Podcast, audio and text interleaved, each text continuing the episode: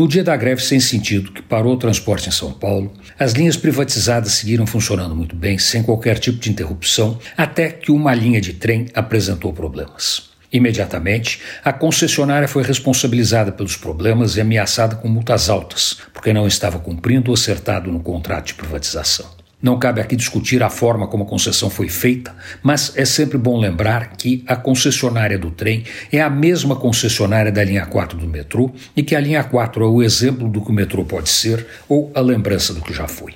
O trem parou e ninguém sabia o porquê. Parou e caíram de pau em cima da concessionária, como se todas as linhas do metrô e da CPTM estivessem funcionando normalmente e a interrupção da linha 9 fosse a responsável pelo caos da cidade.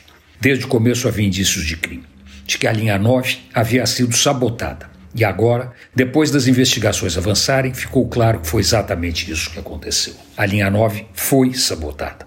Atiraram objetos nos trens e colocaram outros nos trilhos, além de cortarem os fios de energia. Quer dizer, uma greve criminosa foi completada com atos criminosos para parar o que estava funcionando e que é o melhor exemplo de que a iniciativa privada, num país como o Brasil, pode ser a melhor solução para atender bem a população.